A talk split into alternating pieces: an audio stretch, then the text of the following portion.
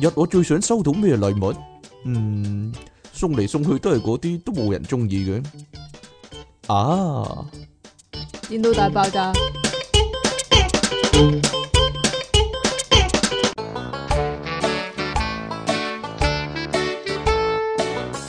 最重要嗰句你唔記得係咩啊？啊？歡迎翻嚟新一集嘅電腦大爆炸，繼續有出體傾同埋苦悶人類嘅救世主，即即稱其離岸神啊。點解你係都要轉翻去你嗰哦，邊？因為我話我，因為我覺得温丹係應該俾我 keep 噶嘛，係係啊，是但啦，你係你俾你成份俾晒你我。唔唔係，首先我哋講下啲自己嘢先啦，係啊講下啲無聊嘢先。唔好無聊喎呢個，我覺得，係嘛，我覺得係你想咯，講邊樣啊？知咩啊？知知知係啦，因為之前咧，我同阿李昂臣咧去捧我哋個 friend 場啊，大家記唔記得咧？之前咧，我哋搞過個投票嘅。嚇係啦，就係、有個 friend 咧，阿渠王啊，佢 咧係啊嘛，佢咧誒好疑惑啦，究竟咧男人屙尿咧條褲應該拉到幾拉到幾低啊？係啦，係啦，咁啊我哋為呢件事搞咗個投票，咁咧原來咧阿渠王咧喺香港咧係被稱為一個梅梅編劇，梅編劇係啦，梅被編被劇傳媒寫為梅編 劇，係啦，咁咧佢近來咧編咗個劇咧。就拍咗電影，去咗各大唔同嘅影展咧，係啦，咁啊攞咗啲獎翻嚟啊！唔係啊，係佢嗰個劇本攞咗個獎，跟住攞咗分頂先至拍到。 哦，係啊，攞獎劇本係啦，咁啊，亦都攞膽，亦都個劇本都幾攞膽 噶， 係咯。哦，咁咧，亦都咧去咗各大影展嗰度咧都參展噶啦，係咯，唔單止香港嘅，咁啊咁啊台灣啫嘛，台灣係啦，咁誒其實咧大家未有得睇嘅應該係啦，但係我哋有得，我哋睇咗先啦， 係啦。咁啊，未上正場啫。咁如果上正場嘅時候咧，我都好推介啊，大家可以睇啊。不過咧，我哋睇嗰個戲嘅時候咧，係咪可以講埋名噶啦？其實。講都唔點解唔講得嗰啫？套叫《G 殺》啊，嚇，知英文個《殺 G 殺》啊，係啦，嗰係啦，誒其實我可以講講先，因為我我係話俾大家聽，我唔睇港產片嘅，啊，誒但係為咗捧場咧，咁就去睇，但係咧即係真係衰亦啊。都覺得非常 O K 嘅，我我哦以我嚟講啦，我覺得非常 O K 啦，套戲係咯，尤其條 OK 女，啫尤其條女 係咯，做乜啫？都話你中意條女噶啦，我拉住你叫佢喂，不如你你你快啲把握機會同佢影翻張相，但跟係又住你又唔怕醜喎，但係又唔需要，我覺得跟住你又唔要啊唔要啊唔咁樣，需要嘛，係啊，好啦，你但係呢拉啊嘛，阿李昂臣咧去睇戲嘅時候咧，發生一件。你啊，发生一件咧惊天地泣鬼神嘅事啊！ 点样啊？事緣咧，唉真係慘啊，即係咁去睇戲啦，嚇咁咁阿渠嘅阿爸阿媽都去睇啦，咁當然要同佢哋打招呼啦，係咪先？咁講解下一個位置先啊好。啊，因為呢個地理位置都非常之重要噶。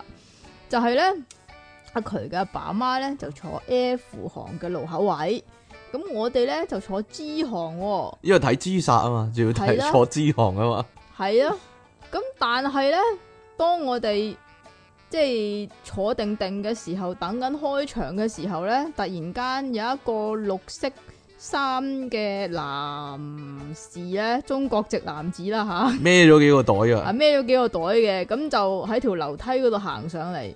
咁其實我我咧就本來係心諗行高啲，行高啲，即係我冇留意佢係邊個嘅原本。吓咁但係咧，佢喺我嘅前一行咧，即係 F 行咧停低咗喎，然之後就開始轉身啦。當佢轉身嗰陣時，我就見到，哎，係原名人來嚟㗎呢條友 係名人嚟噶就係有百毒神君之稱，嘅嘅周周秀秀娜娜頭號天字 fans 第一號 fans。係啦。 即係咧，佢曾經接受訪問咧，咦，你買周秀娜寫真㗎嘛？係啊，因為咧，阿周秀娜咧又會咁樣啊，扮扮七 眼啦，扮側眼啦，扮嘟嘴啦，係啦，扮嘟嘴啦，好可愛咯，我覺得佢咁樣啊，系係啦啦，就係嗰個，就係嗰，個啦，大家記唔記得？大家唔會唔認，唔係唔會唔記得嘅，應如果該唔記得咧，揾 You You YouTube 啊， YouTube YouTube 都周秀娜揾返 fans 已經係啦揾到嘅，係啦，咁然之後啊，佢竟然坐我哋前邊咁樣，我心諗死啦，跟住然之後佢坐，仲要坐正喺 uncle 隔離喎，坐喺阿渠阿爸隔離啊，係咯，唔係都都 O K 嘅，即啊係本來係正常嘅，即系每個人都應該要有娛樂同埋應該要睇戲噶嘛，係咪先？但係呢套冇周秀娜嘅戲喎，係诶唔緊要咧，都有條女噶嘛，係咪先？咁都正常係 咪？係咁但係咧，佢開始撩啊細伯講，佢又撩我細伯講嘅，阿伯阿細伯咧又同佢傾偈嗰度離奇真係。阿尼昂神咧喺度咧不停咁笑，不停咁笑咧，我真係忍唔到，哦奇奇怪怪咁樣係咯。有咩咁奇怪啫？你睇到你都係咁笑啊，跟住唔係，或者我我心諗死啦，大鑊啦，點算啊？嗯侵犯咗細伯係唔咯，係佢睇唔睇到噶套戲？睇唔睇到，睇唔睇得明啊？係咪啊？唔係啊，佢係咁喺度撩佢傾偈，佢之後會唔會繼續都係撩佢傾偈？佢睇唔睇到套戲㗎？啊，你明唔明啊？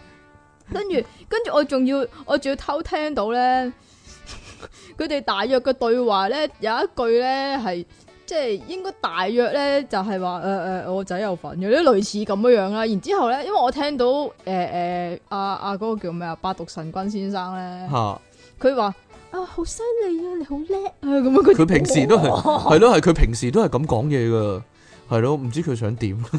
周周秀娜上身咁樣啊！嗱，嗰當日咧，阿渠咧因為冇出席啊，啊所以咧 我哋就咧就觀察唔到呢個情係啦，阿況。即其利昂神咧就即時報告俾佢聽，喂，八毒神君坐你老豆隔離啊，仲撩你老豆傾偈咁樣。 阿渠亦都好驚慌吓， 點算啊咁樣啦。會唔會會唔會傳咗啲毒過嚟咁樣啊？係啦，咁啊。喂喂，最最好笑嘅咧，即係佢之後問問題嗰啲都唔好笑。吓最好笑咧係我翻到屋企嗰陣時，我收到阿佢個 message。吓咁因為咧睇睇下戲嗰陣時咧，我係見到佢中途係離場去廁所㗎。咁啊吓，我其實嗰陣時心諗，哇，唉套戲咁跳脱，你去廁所，我睇下點跟。咁然之後咧，點解佢去廁所咧？就係、因為睇睇下，睇到即係差唔多，我諗個零鐘嗰陣時咧，阿細伯咧就同佢講啊話，喂，成粒鐘咯喎，你仲唔去屙尿？跟住然之後咧，佢又真係去喎。佢話啊係喎咁樣，然之後真係去咗。咁離奇嘅，係咪有伏線噶呢度？係咪佢一坐低嘅時候就話自己急尿咧？真係離奇嘅真係。笑死我！好啦，笑成晚啊，大佬我！但係其實有有其實有少少我唔知啊，即其有乜咁好笑，不過冇所 謂啦。哎呀點啊？你自己咪又係咁笑，笑嗰個人啫，就係咁樣啦。 好好啦，哦你真咁係衰啊！你笑嗰個人係啊，好啦，咁我但係笑係嗰個情景啊。係啊，係啊，係啊，係啊。其實咧咁樣有有樣陣時嘅，你有陣時你個頭腦裏面咧，可能自己轉咗啲特別嘅回路啊， 所以咧覺得好好笑， 所以就覺得好好笑即。係即係咁，即係係點樣咁。咧啊其實咧，我我哋買飛嗰陣時咧嚇，有商量過，咦，究竟坐邊行好咧？咁啊，應該坐中間好啲啦。嚇咁啊，傾咧就講，咦，不如我哋坐 F 咯，咁樣樣。咁如果我哋買 F 嘅話咧，就應該係我哋兩個坐嗰個位嘅。嗯，咁但系咧，我話屎忽痕，我話話睇知殺啊嘛，梗係買知噶啦，仲要買知拉添啊，哈係哈哈咪先哈！？咁然之後就即係即係好意彩想避不過一到，劫， 意想不到發生啲咁嘅事。如果唔係咧，就應該係坐你隔離，坐我隔離，但係冇所謂啦，冇所謂啊。我唔會撩佢噶嘛，咪我唔佢會會撩你同我啊唔嘛，會同佢，傾偈噶嘛，佢會撩你係，但我啊唔嘛，會理佢啊 嘛，係咩係啊，係咩咪就係咯， 係咩？係係啦，咩？就係唔咁係啊，啦仲有一樣嘢好好笑噶。啊就係咧，誒、咁我開之前咁啊睇過下嗰個 sitting plan 啦，係啊 full house，即係誒、滿座噶嘛。啊但係咧，阿百毒神君先生隔離嗰個位咧係冇人坐噶。點解咧？係咪有人收到風咧？八毒神君一早已經坐嗰個位，所以嗰個位隔離係冇人坐，定還是八毒神君買埋周秀娜張飛咧？但係周秀娜冇嚟啊。周秀娜冇嚟咯， 係咯，就係周秀娜冇唔得閒，所以冇嚟到咧。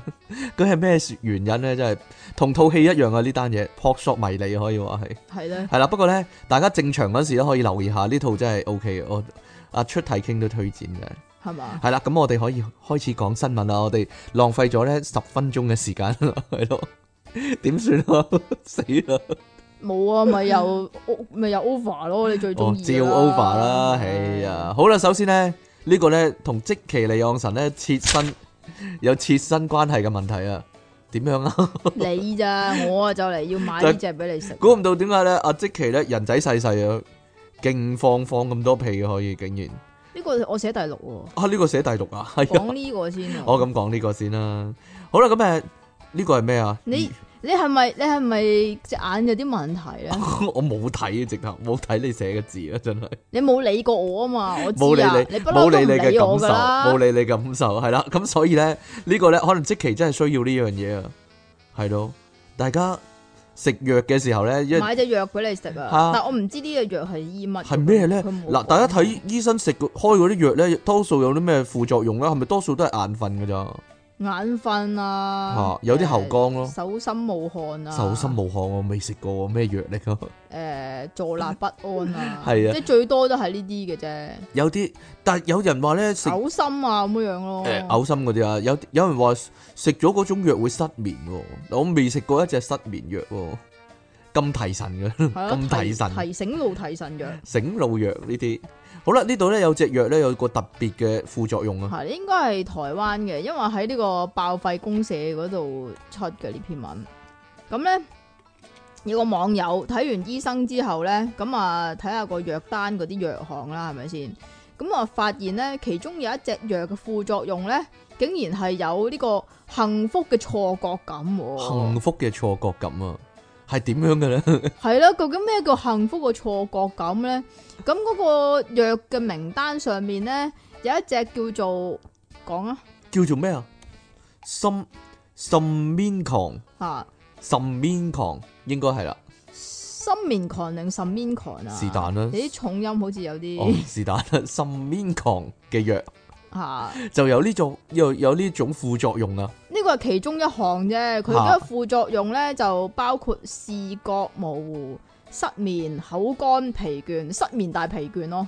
失眠大疲倦咁幾慘喎，係啊，但係好彩好彩有呢個幸福嘅錯覺感，幸福嘅錯覺感，定係初戀嘅感覺嗰啲，唔知幸福道嘅錯覺，係啦，但係佢唔係食緊幸福 嘅藥，啊冇嘢啦唔係食緊幸福雙風數究啊，竟呢個腎面狂定心面狂係醫乜嘅咧？我都想知。有冇人可以話俾我哋知咧？不過好多網友咧一見到咧呢個幸福嘅錯覺感咧，就即刻咧發晒矛啊！佢話：哇，去邊度買呢種藥啊？咁樣啦，同埋咧即係無論係啲乜咧，將嗰份藥咧俾啲我咁樣啦，咁樣啦，係咯。啊你想唔想試下咧幸福嘅錯覺感係點咧？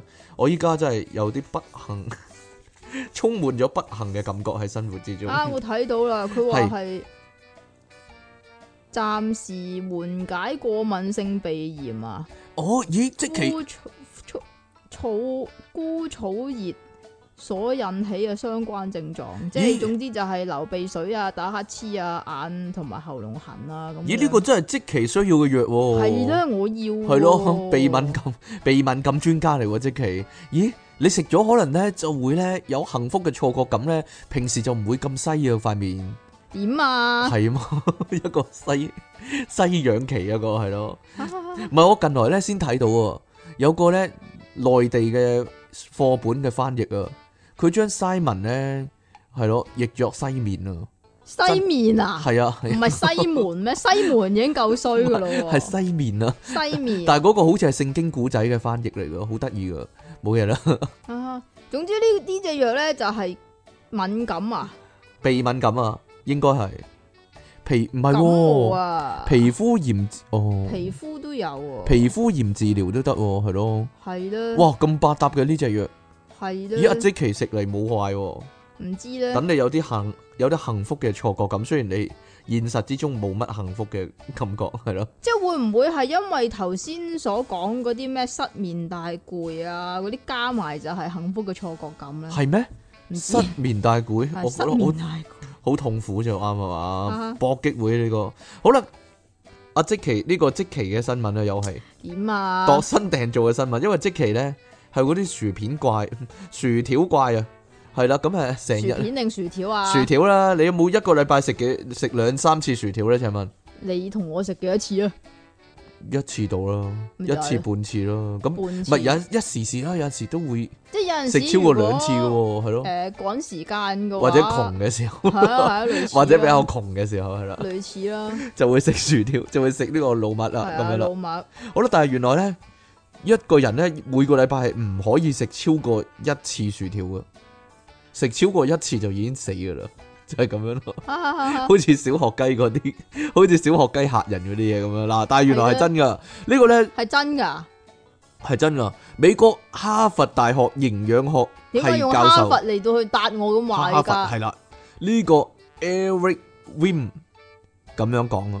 佢話呢，食得多薯條呢係有損健康嘅。每個禮拜呢，食兩至三次薯條嘅人呢，比起呢食嗰啲非油炸薯仔嘅人呢，死亡風險呢係高出好多。佢建議咁樣講喎，大家會唔會跟呢？食薯條會死㗎，係啊，佢話食薯條會死，佢話呢，大家每一餐最多只係應該食六條薯條，哇，咁就夠噶啦。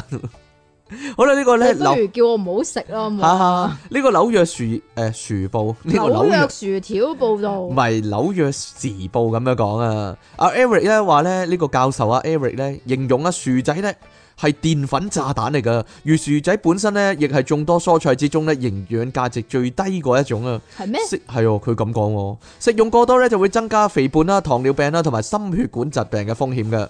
而薯仔本身咧已經缺乏咧綠色植物嘅營養素噶啦。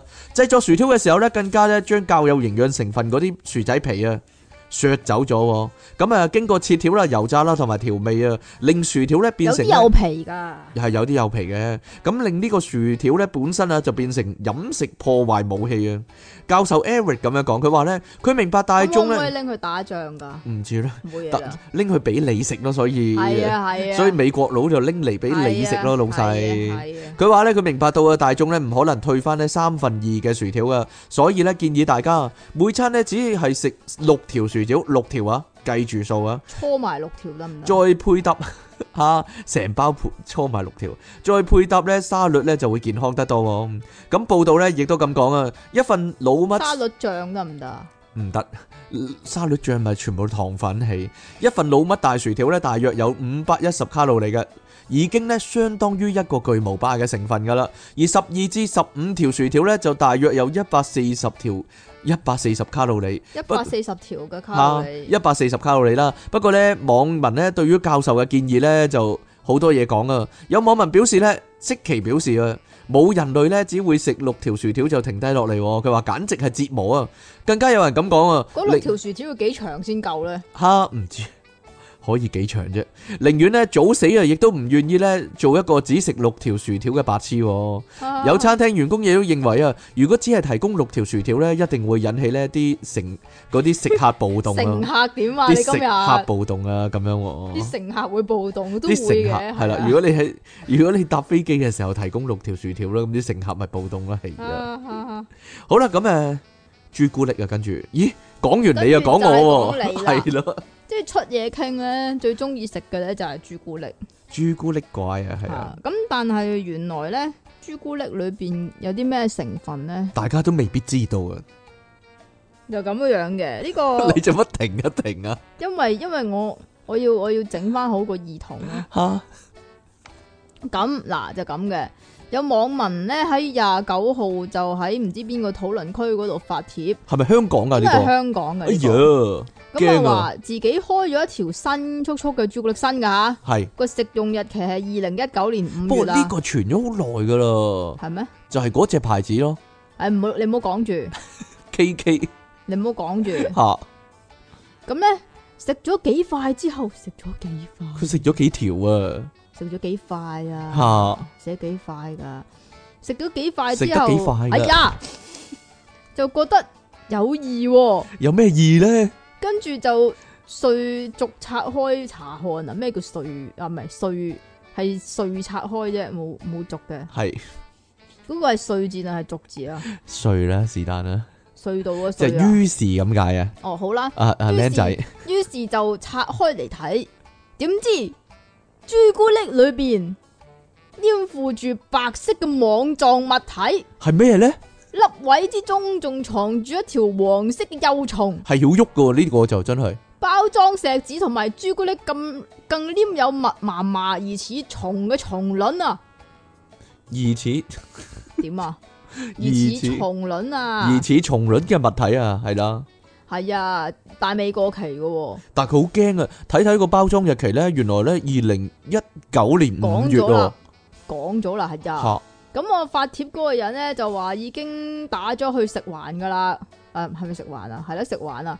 咁佢就話咧會有食環署嚟收朱古力、喎，但係因為系食安問題，哦係因為食安問題，佢就會交俾衛生署，衛生署咧遲啲咧就會覆翻佢咁樣樣啊。但係佢已經食咗噶啦，食咗少少咯。佢話好驚生蟲啊，食咗係啦。不過咧，佢話原來朱古食朱古力咧，或者等於食蟲噶、喎。係事關呢，因為生產朱古力嗰陣時呢，有好多廠商會將可可豆放喺露天嘅環境發酵，然之後就有機會吸引昆蟲過嚟食，而蟲呢就會留喺朱古力裏面啊啦。吓。 原來咧，根據咧呢個美國食品藥品監督管理局咧 FDA 嘅規例啊，如果呢一百克嘅朱古力你讀樣多本次之啊中咧，美國食品藥品監督管理局哇 FDA 嘅規例。幾幾咁翹口慘係咧，如果呢一百克嘅朱古力樣本裏面咧，全有咧平均唔超過六十我嚿唔超過六十塊昆蟲嘅碎碎片啊！片，就屬於安全食用範圍。即係話其實朱古力呢係有蟲噶，有本身蟲係不足為奇噶。但係因為咧不足為奇，誒、呃因為咧其實咧嗰啲朱古力嗰啲可可豆啊，其實會磨粉噶嘛。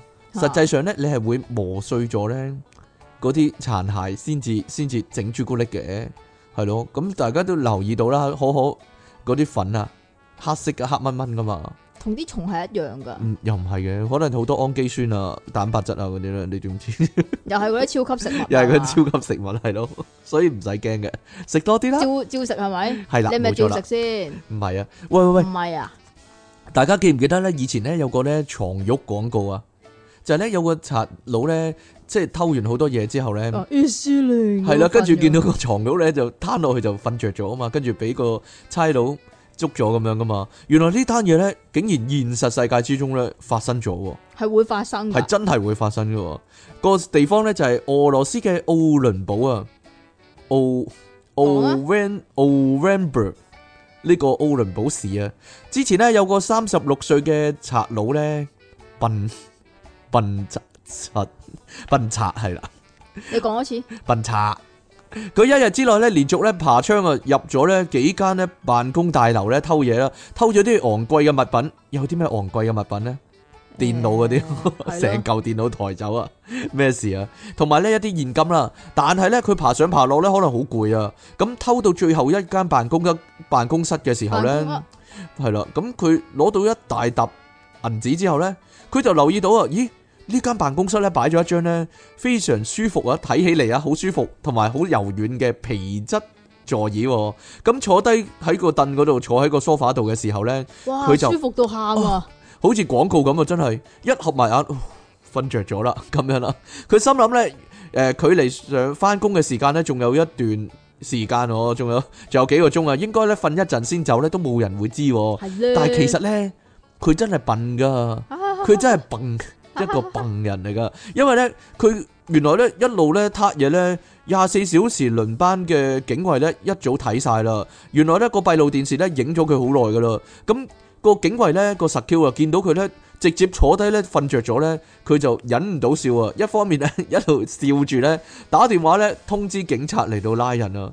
啲警方咧破門入屋嘅時候咧，呢、個賊仔咧呢、個死人賊佬咧仲喺度睡眼惺忪啊！即其乜 嘢啊？即其做賊就會發生呢個情況點啦。解啊？啲警察咧忍住笑咧，就幫佢戴手扣咧就拉咗佢啦，就係、咁樣啦，拉晒佢哋翻去。一個啫嘛，系得一個咋，抵唔擋唔住睡魔咧，你就唔好做賊啦，地係啊嘛，講多次，抵擋唔住睡魔，你就唔好做賊啦，啲點咩？啲坐大啲係啊，係啊嘛，係嘛？就係咁樣啦。但係即期應該抵擋得住睡魔嘅，點解咧？因為你本身你就係十二點之後先活躍嘅分子嚟噶嘛，係啊。係啊，係啊你講你今朝幾點瞓啊？嗱，人哋翻工嘅時份你先至瞓噶嘛，乜嘢喎係啊所以冇所謂嘅，應該。好啦，呢度咧有個謀殺案嘅，應該叫做誒，究竟係唔小心啊，定係謀殺咧？定係特登咧？佢應該係特登嚟啊！首先咧，呢啲嘢咧就同從家暴開始噶，冇錯啦，大家咧唔好以為咧家暴一定係咧老公打老婆啊，老婆就算唔打個老公咧，個老公都會死噶、喎。吓嗯都有打嘅， 係咯。最大問題就係咧娶老婆咧，點解會娶咗個咁嘅人咧？真係奇怪。啊诶、可唔可以話俾我聽？可有能冇人話俾我聽可咧？能佢原本唔係咁嘅咧，可能佢原本唔係咁。個樣啊，同埋啲脾氣可能都唔係咁嘅咧。係啦，冇錯啦，所以咧冇嘢啦，算啦。 講啊，吓講啊，所以咧，大家咧 交朋結友啊，或者咧拍拖啊，或者娶老婆嘅時候咧，一都早揀個細粒啲嘅， 路路路路一早點啊知道咧對方個性格係點啊。如果咧對方咧本身咧脾氣暴躁啊，即係咧喐下咧就喐手喐腳啊嗰啲咧，呢啲咧唔好啊，呢啲係咯，哎喐子咧， 望住你講嘅真係 係咯。性格揀個性格好啲啊，真係係咯，性格唔好嗰啲啊， 坐咗我對面啊就， 哎呀，好啦，呢度咧有個女人啊，叫做咩啊？唔係啊，你要講嗰、個最重要嘅就係發生地點先啊嘛。就係美喺國。哎我呀講嘅你講啊，而你家講啦， 就係喺美國嘅賓州啊，吓真㗎，係啊，呢係啊，樣嘢就係發生喺美國嘅賓州賓州案件呢單地方啫。係咁有一個體重過半，佢真係咁寫啊，體重係達到一百三十六公斤嘅女子咧，三百磅啊，吓佢平時就有酗酒嘅習慣，叫咩名啊佢叫做 Windy， ？Windy 乜嘢啊？冇啊，Windy Thomas 啊，咪啱咯，我啱啊啱哦咁晒你啊都，冇啫。吓咁咧，佢平時就有酗酒嘅習慣，每次飲醉咧就會性情大變，咁性情咪特成別，我覺得佢本身性情都唔係幾好㗎啦，係啊，鬼知啊！咁仲要成日同鄰居唔係唔係同同居男朋友發生爭執，有鄰陣時居男朋友定同居男朋友先， 係同居男朋友，係啊係啊，咁亦都會咧，即係互相扭打嘅喎。不過佢條仔咧，淨係得五廿四公斤啫。吓咁五廿四公斤嘅男朋友叫咩名啊？叫做 Kilo Butler，啊好啦好啦，係啊真㗎 Kilo Butler。咁啊成日都打輸啦，最後求饒嗰個咧就通常都係條仔噶，都係阿 Kilo 噶，係啦。咁日前唔知幾多日之前咧，阿 Windy 同埋 Kino 又打交咯喎。咁阿 Windy 飲咗酒，仲想買毒品添。咁啊 Kino 咧就有一個好男朋友，咁啊不斷想制止佢啦，但係最後都係遭到 Windy 嘅一陣毒打。更加可怕嘅係，今次 Windy 竟然一個屎忽咁樣得咗喺 Kino 身上，用盡全身嘅力氣壓住佢。大家記唔記得咧？以前咧睇五福星咧，點啊？ 阿鄭則仕咧咪成個咧飛落去嗰個人嗰度嘅，即係類似咁嘅情況，啊哈雷瑞星咁樣噶嘛，係咯，好得人驚啊！結果阿你繼 Kino 續咧啊！吓叫咗咁 Kino 點咧？咁然之後，阿 Kino 因為胸腔嘅肋骨斷裂、咔啦坍咔啦塌，導致窒息，然之後就俾佢坐死咗啦，佢坐爆慘死啊！呢個叫做陰坐公啊爆，慘。係啊嘛， 咁事發之後，Windy 咧就被控謀殺，佢喺法庭上面咧否認慣性家暴、喎，亦都聲稱咧，即係佢殺咗佢男朋友係唔小心噶，吓唔小心咋咁啊？啊係啊。 但係咧，佢條仔咧，嗰啲家屬咧就唔係咁認為啦。佢話咧，要法官咧一定要重，即係重重判啊！判啊，係啦。咁啊重判唔係重判係啊！重判啊！呢、個案件呢，目前仲喺度審理之中嘅。如果有後續嘅話，話俾大家聽啊。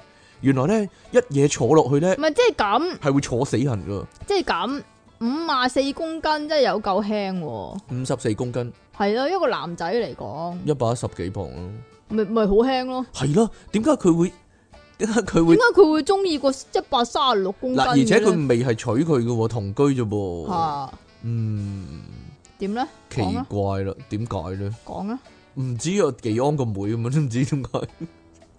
即係如果你中意咗技安個妹會點呢？就係咁嘅情唔況。係啊，咁如果一齊瞓咁，其實都可能會發生呢啲情況噶啦，咁唔知啊，咪坐落去加埋個衝力啊嘛。係咩？系咯。即係哦炮彈嗱嗱，大飛家人啊大家自己想象下啦，一百三十六公斤嘅女人咧，個啰柚有幾大啊？吓，冇嘢啦， 你咪諗啊，我唔諗都諗唔到啦，真係。諗唔到咩？係咯，唔係啊，有阵时咧喺街度咧行嘅時候咧，見到前面咧有個巨型嘅肥婆咧，我都你會真係衰啊！我都會喺阿即其耳仔邊咁講噶，喂，你睇下嗰個人半邊啰柚咧，做到你兩個啰柚啦，咁樣啊，冇嘢啦。你睇人啰柚，仲要睇肥嗰啲，你真係有夠重口味啊！ 啊，唔 係唔係特登啊，但係有阵时你。即係唔係特 登嘅，佢係佢飄入你眼簾咁解但係個問題啫， 係大，佢目標太大，你避都避唔開咁老細。係嘛嗯係嘛， 係啦，冇錯啦。真唔該 晒啊！好啦，最後一單新聞啦，啊就係呢個就啦，係關於出嘢傾，關於離岸神嘅新聞啦，就人係仔細細，因為佢成日都放屁。唔係咁但係咧呢度咧就有個專家竟然話放屁有七大驚人好處，係咪啊？仲可以預防心臟病添。簡直係大平反啊！即係原來你成日放屁咧，依家仲喺度放，我冇啊，依家你有冇冇啊，趌起個屎忽啊？冇啊依家。但係今日唔知點解我冇乜喎點解啊？吓，可能我唔健康啦，已經哎呀，有心臟病啊，有心臟病 啦，係咯。啊嗱，究竟放屁有啲咩好處咧？其實咧呢度咁講啊，其實放屁咧係每個人咧一定會發生嘅事，因為咧呢個係消化食物嘅結果嚟㗎。係即係每個人都一定會發生，但係唔代表咧要每分每秒都放嘅。我都冇，每分每秒放。你有啊？我依家休息緊啦係嗱，嘛係 啊。今日係咯，今日冇乜，係嘛？係咯，係咪好好咧？ 係咪唔同咗咧？呢度啲空氣係啦。好啦，原來喺放屁有七大好處，有啲咩七大好處？我哋逐個講啦。第一個咧就係減少脹氣啊。有啲人咧食飽之後咧就會感覺唔啊係會嘔嘅咩？會，但係有陣時咧係藥唔出嗰度嗯咁辛唔苦係啊。啊，唔係啊，咁你嘔氣咧，咁係咪嘔翻啲屁出嚟啊？有有有有時會㗎，但係如果上有時咗。會㗎。有陣時即係喺個胃入面啲氣咧，如果上咗嚟咧，咪會弱咯。但係如果落咗去啊嘅，咁咪會變屁咯，嚇好簡單啫。嗱，可能咧你食飽之之後後呢，口咁臭啦。係啊，你食飽之後咧就會感覺咧你個肚啊，好似咧脹到個波咁咧，非常辛苦啊。而咧你食有啲人啊會咁噶，食飽之後咧條褲咧就要鬆開個扣啊。呢個咧其實係因為啊食落去嘅食物咧可能含有咧太多嘅油脂成分啊，又或者咧你食飯速度太快，就會造成咧呢個消化道腫脹啊。你啦。通常，咧放咁啲屁之後咧，你個身體咧就會舒服翻啲啦，亦都會瘦翻。我叫啊，你唔知幾瘦多返一次啲啊嚇？食食慢啲嘛。食慢啲係要咁噶，食嘢係啊嘛。食慢啲啊。好啦，第二個第二情況係咩個咧？咧就係結腸健康喎。吓，你想唔想個結腸健康啲咧？結腸健康。根據呢個 Women's Health Mag 即係 magazine 表示，體內長時間存有某種東西對你嘅健康冇好處。假如你忍屁嘅話呢，咁啊肯定成日都唔舒服啦，係咪先？仲有啲特殊嘅情況之下呢，忍屁呢亦都會令到腸道阻塞嘅喎、咁嘅話呢，積屁就會越積越多啦。積咁啊屁啊，強積屁啊，會唔會？你繼續啊。咁最後咧就會導致嚴重嘅結腸問題啦。咁所以咧就唔好忍屁，要放出嚟，就好似咧係啦，平時咁樣就啱啦。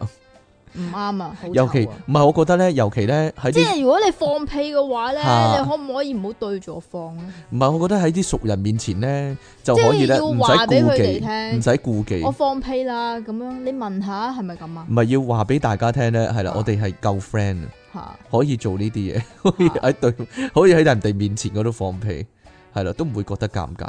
我覺得你呢、個個，屎忽喺我個面前嗰度放啊嘛！我覺得呢個咧係友情嘅指標嚟噶，唉係繼續嘛啊？嗱，如果你啱啱識嗰啲人咧，你好見外咧，你就唔敢咧喺人哋面前放屁係啊，啊，好似好核突係啊咁係啊樣。所以你啲屁就係放晒喺我塊面嗰度，係咪冇咁啊？錯啦，最 friend 最 friend 噶嘛，咁啊所以冇乜所謂啦。係啦啊。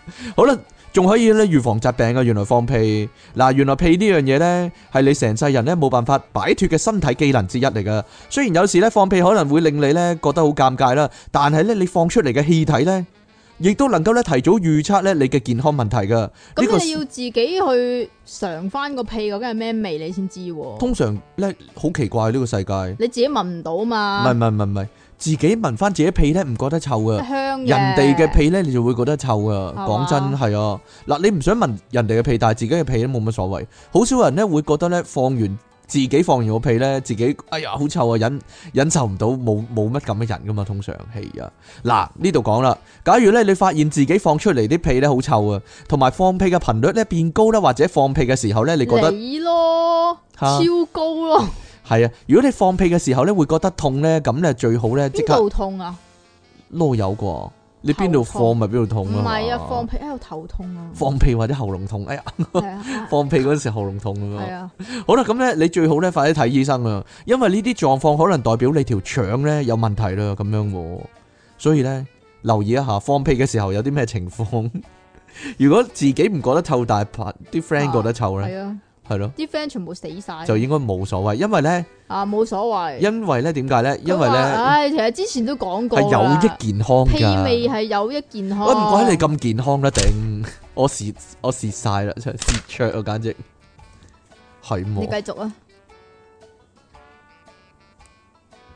咁呢個英國嘅埃塞埃克塞特大學，但冇英文，唔係 哀才我比下唔係啊，埃克塞特大學，呢個下係咪讀個塞定塞啊？菜啦，係塞啊！咁啊，一項嘅研究發現，放屁係能夠產生預防生病嘅臭味硫化氫，而臭味硫化氫係消化氣體之中常見嘅，即係臭雞蛋味啊！咁一啲啲嘅劑量呢，一啲啲咋，少少咋，唔係你嘅大量係啊係啊，一啲啲嘅劑量呢，就可以避免細胞損傷，防止中風又或者係心臟病發。但係如果劑量太多係有毒㗎。有毒你你到依家都冇乜事啊，唔我中就咗證明毒好冇耐事。嗱啊！唔係啦，因為點咧啊呢個咧屁嗰啲味咧可以防止細胞損傷嘛，大家成日好好奇嘅，咦？阿離岸神點解咧咁多年咧都係咁嘅樣咧，冇乜點老到咧？原來咧就係因為 我中毒啊！因為咧。你繼續啊！阿崔太傾咧成日俾啲正嘢佢聞咧，佢啲細胞咧嗰、個再生復原能力咧非常之高啊，防止細胞損傷啊話，你嗰啲 p e t e r 係啦，令到佢咧青春常駐就咁解啊，非常得人驚啊！好啦，仲有第五個咧就係、咧透過放屁咧，其實可以知道咧一個人嘅飲食習慣啊，嚇嗱，因為咧。唔同嘅食物咧係會產生唔同嘅氣體係嘅，嘛可以俾你知道咧飲食中咧你究竟缺少咗啲乜啦，或者食得太多啲乜啦。嗱，即係舉點例解。聞到嗯，你少咗啲肉喎咁啊，你少咗啲菜喎。啊冇錯啦。啦，咁你咧阿即奇咧，因為咧經乜嘢驗係小菜味咧？唔知啊，因為經驗豐富啊，佢可以咧透過聞一個人個屁咧，就已經知道對方咧個身體健康狀況，可以話咧係聞屁醫生啦。阿即奇係啊可以話係一係個啊係啊聞屁我成 doctor 日咧咩啊聽到咧咁樣噶，你 啊，你啊， 你啊。你啊，嗱咁樣講啊，佢話假如咧，如果咧你好少放屁，咁就代表咧你需要喺飲食之中咧加入更加多豐富嘅纖維嘅食物啦，例如扁豆啦、豆類啦或者羽衣甘藍啦。但係咧，如果你食肉太多咧，就會產生咧非常非常硬生咧，產生非常非常臭嘅屁味啊！你呢個就咯代表咧你個身體話俾你知咧，唔好再食咁多肉喎，就係咁樣啦。食肉怪係啊係啊係啊， 食肉怪。我食好多菜噶，其實係啊，咩咩菜？西蘭啊花咯。唔係女人嗰啲菜。點解啊？好啦，第六個咧就係咧，原來放屁咧屁代表健康快樂嘅腸道細菌啊，啊，係喎腸嘅細菌啊腸道細菌係啊係漏咗兩個字。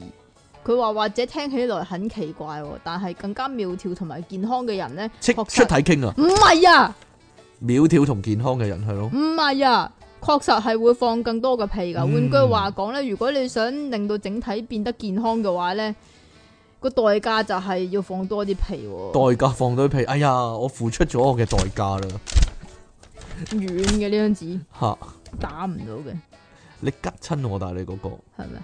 咁呢個 NPR 唔知乜嘢嚟噶，總之 NPR 就話啦，花啲椰菜花、高麗菜、小洋白菜、啲小白菜啊，吓，等等等等呢，都係能夠促進腸胃消化嘅蔬菜嚟噶。咁呢啲蔬菜呢，能夠令到腸道嘅細菌發揮最佳嘅功效，達到完善嘅消化系統。咁屁亦都會放得更多噶。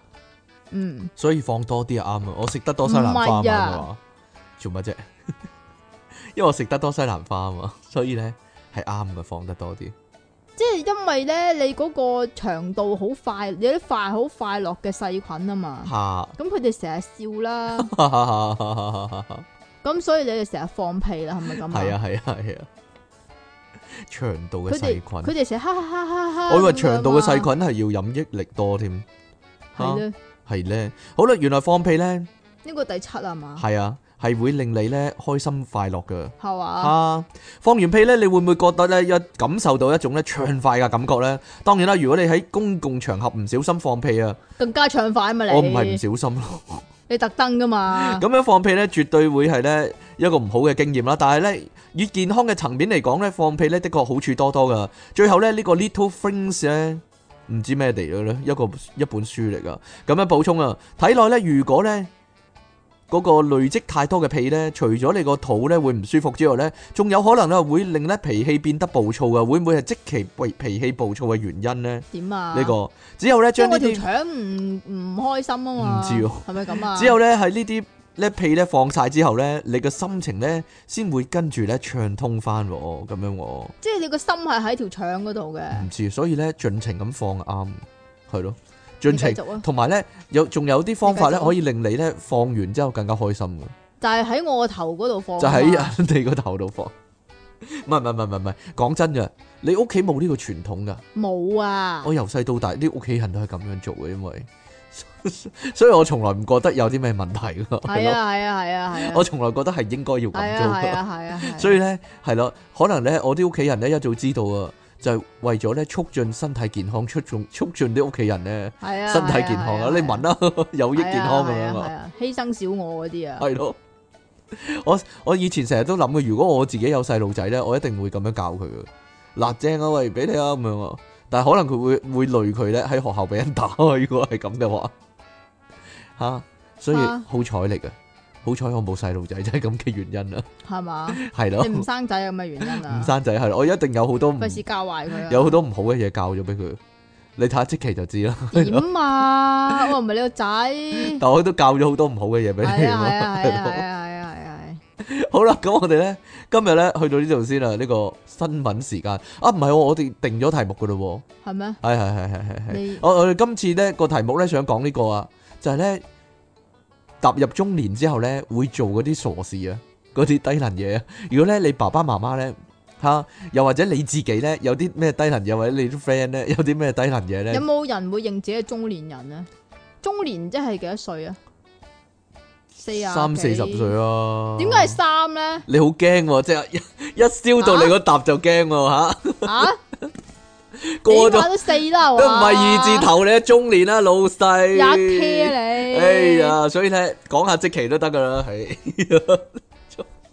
即係咧，我想講嗰啲啊，即係咧你見到咧 啲人咧五六十歲咧，六部啊六部電話咧喺度玩 Pokemon 嗰啲咧， 真係點啊？幾多歲啊？依家三四十歲定五六十歲啊？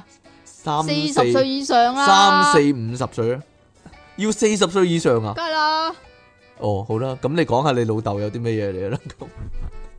咁 係咯，又講你老豆，唔准講，好似唔准講啦，呢個係係咩咯，係啊，你好中意講㗎嘛， 因為逐步但係鉗制呢個言論自由啊喺呢個節目裏面，係嘛係啊，如果唔係會 DQ，係啊，會 DQ。你贊唔贊成我講你老豆啊？ 你試下 你試下，你你應該話唔反對我唔講，但係我反我冇反對你咁樣，啊咁你即係贊成啦吓。啊好啦，咁我哋咧今日去到呢度先啦，大家諗你下做俾咩啲。揸住我嘅手啊？俾啲信，你去整啊！好啦，大家得閒寫啲信俾我哋啦，唔同題目冇關都得噶，其實係咯，係咯。又或者其求其實，你有啲咩日常生活嗰啊啲奇怪嘢都可以寫又個或者信俾大我。家有啲咩想我哋拍咧，其實都可以哦 message 我哋話俾係我啊係哋聽啊喎。係啊係啊，咁呢個咧都係一個中年危機啊，就係關於即其尼昂神啊。係啊，佢咧嗱呢度咧，大家要幫下手啊，因為即其咧好擔心咧，近來咧不停咁諗，哎呀哎呀死啦！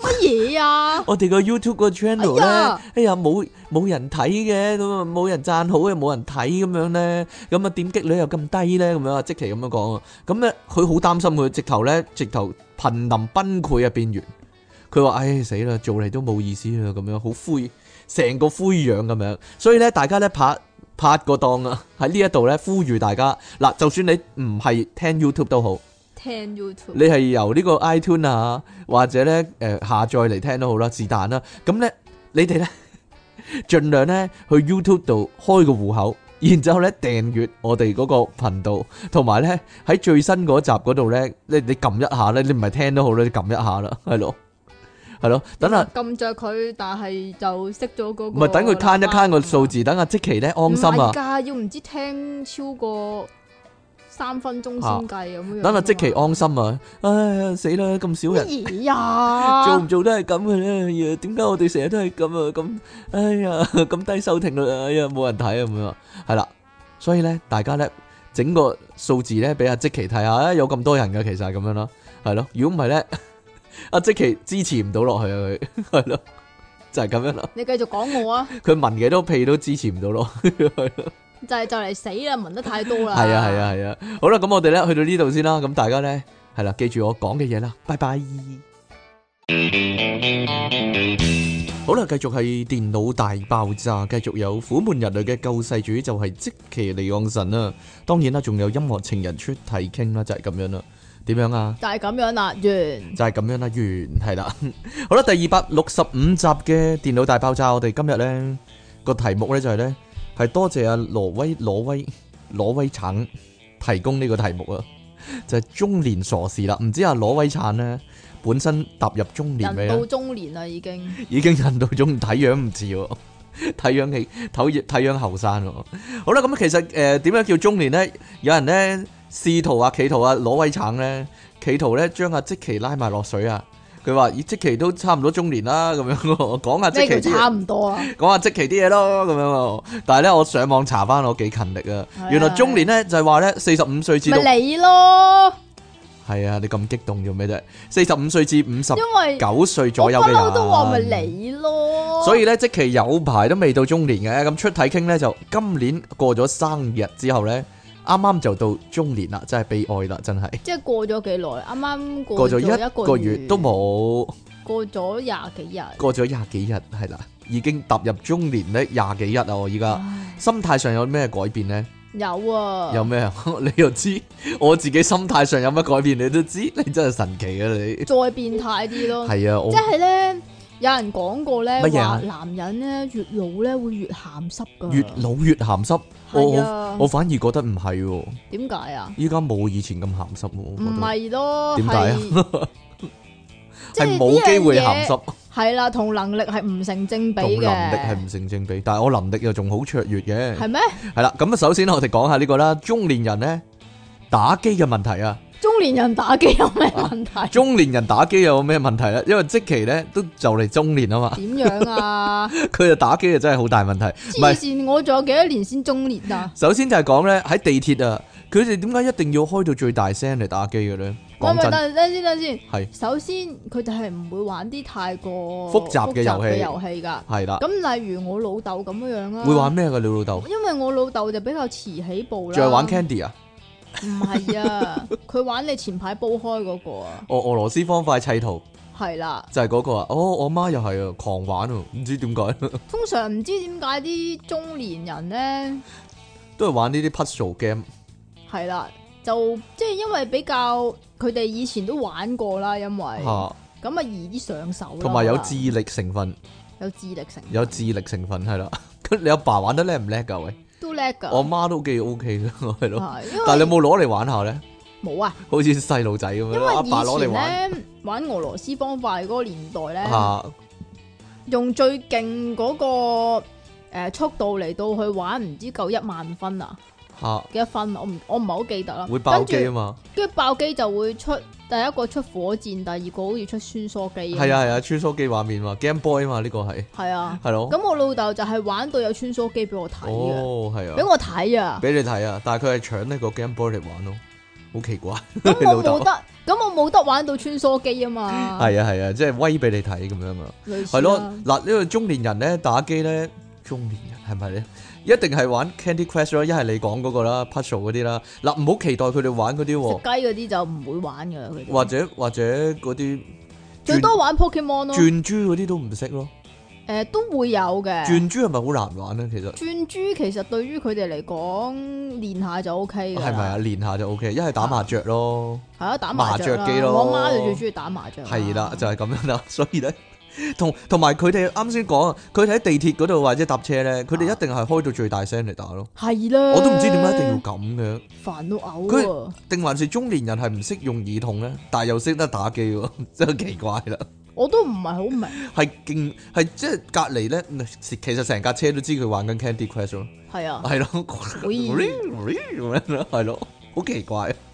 誒 同埋啊 Tasty，啊幾部手機咁捉小精靈咧，我覺得真係好奇怪，真係，即係三四部有咩咁奇怪啫？吓。不過咧，啲講真咩人都玩嘅，師奶都玩係啊係啊係啊㗎。你知唔知啲師奶點啊？點啊？即係啲師奶你咧，阿好媽有冇瘋狂玩咧？冇啊，係啊，哦，好彩啲師啫。奶咧好瘋狂噶，三五成群咁樣樣咧，走去打道館，一路打一路吹水咧。係，啊，其中一個就係即其地養神咯，係咯， 同佢哋吹下水啊，打道館咁。哎呀你繼續啊，唔係，我本身我本人覺得，因為我一路冇玩啦，去到而家咧出咗只 game 兩年咧，仲有人玩啦，捉小精靈咧，我本來就都覺得好奇怪，咁 Switch 出啊嘛，就係呢啲人究竟可以玩幾耐咧？哎呀，究竟可以玩幾耐咧？佢哋係 咯玩唔厭嗰度犀利，你繼續啊係係嘛？好啦，同埋搭車搭地鐵咁嗰陣時未呢講完，啊你講啦，你又叫我繼續嘅。我話你繼續咁咁樣喺度講嘢 啊，繼續咁樣咁樣講嘢啊，係咯？點啊，師奶玩小精靈嘅師奶，你點講啊？即係咧佢嚇咁去打道館咧，咁有啲係即係嗰啲叫咩啊？嚇五星嗰啲叫咩啊五星嗰啲叫咩啊？ ？Legend Rider 啊係係？嘛？啊啊啊！我唔係好神獸啦，是但啦。啊神獸啦。啊咁啲神獸咧，以前就比較難捉一啲噶嘛。然之後咧，啲阿叔啊、師奶啊咁樣樣咧，就好緊張啦。哎呀，我今日捉到幾多隻啦？咁樣啊嗰啲。啊！離岸神，你咪一樣，你又係咁緊張。哎呀， 係啊嘛，咁然之 後你咧，話人啊真咁係然之後咧，啲師奶咧好變態咧，就啊會當佢係仔定還是小朋友咁樣。哎呀，你乖啦，你快啲入嚟啦，咁啊樣樣。嗯！嗯嗯嗯你你除咗冇呢個動作咯，其他一樣噶，係咯？ 做咩啫？ 係啊嘛。咁我你咧捉嗰陣時咧，咪要篤下個波波嘅。係啊係啊係係啊嗰係啊啲叔叔教我㗎。係嗰啲叔叔教你啊嘛， 就係咯，你就係嗰其中一個師奶啦都話。 啲大叔啊教啲大媽咯，係咯，就係咁樣咯，督下督下咁樣咯，係咯。你繼續啦。嗱，搭車搭地鐵嗰時咧，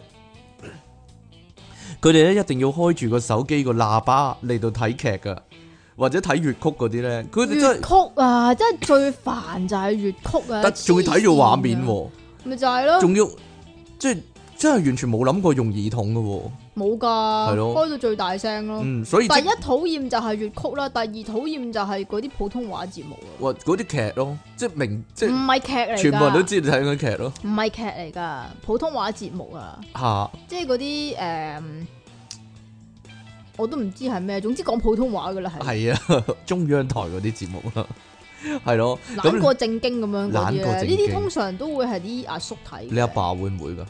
講真，唉。點啊？唔係，我老豆就好啲嘅，佢喺屋企就睇電視嘅啫。嚇咁佢睇片，佢都係睇足球嗰啲嘅啫。哦，啊係啊，但係呢，有一樣嘢呢，好煩咯。我老豆呢，中意即係有陣時睇下 YouTube 咁樣樣噶嘛，嚇會揾下啲足球片嚟睇啦。咁但係呢，佢好中意呢，即係唔係佢好中意嘅，佢成日都唔小心呢，嗨到個掣呢，即係咪有個掣咪可以 fit 上，即係 fit 上個電視嗰度嘅。哈哈哈哈！佢成日都嗨到個掣咯，然之後通常我打緊機嗰陣成個畫面就係係 YouTube 啦，跟跟住然之後突然間黑畫面，我以為咦做咩事啊？斷電啊，熄機啊！即係我我好驚係突然間熄咗機啊嘛，但係啊唔係喎，冇人搞過個掣喎。嚇咁然之後就會出 YouTube 個畫面啦。啊咁就好開心啦，咁 你一又好齊開一心。齊睇啦，咁就然會之唔係，其實我老豆唔係想整上個電視嗰度睇嘅，但係佢唔小心嗨到個掣啊嚇！幾先進你老豆，但係咧呢個都係中年人嘅問題嚟噶，佢依家先啱啱學咋，啱啱起步可以話係 唔係，我覺得呢個係中年人嘅問題嚟噶。我我問過有幾個人都係咁噶，就係點樣咧個老豆好似你個老豆咁咯，會會開住電視咧睇波咧睇夜晚嗰啲節目嗰時咧會瞓着咗咯，係咯，係咯。得啦，講過好多次啦。但係你呢個搞個電視機佢就會知噶啦，好神講奇。過好多次啦，係啊呢個我覺得我覺得個電視機嗰度咧係有佢嘅感覺，佢嘅感覺散佈咗喺嗰度。係啊，係啊遍佈咗喺個電視機度係啊佢嘅感覺，係就就係咁樣啦。好啦，關於呢個感情嘅問題啦，嗱點啊中中年人嘅感情問題，冇錯，呢個通常都我覺得好嚴重嘅問通題，常都係擺死死喺啲騙子手上。死喺騙子手上啦。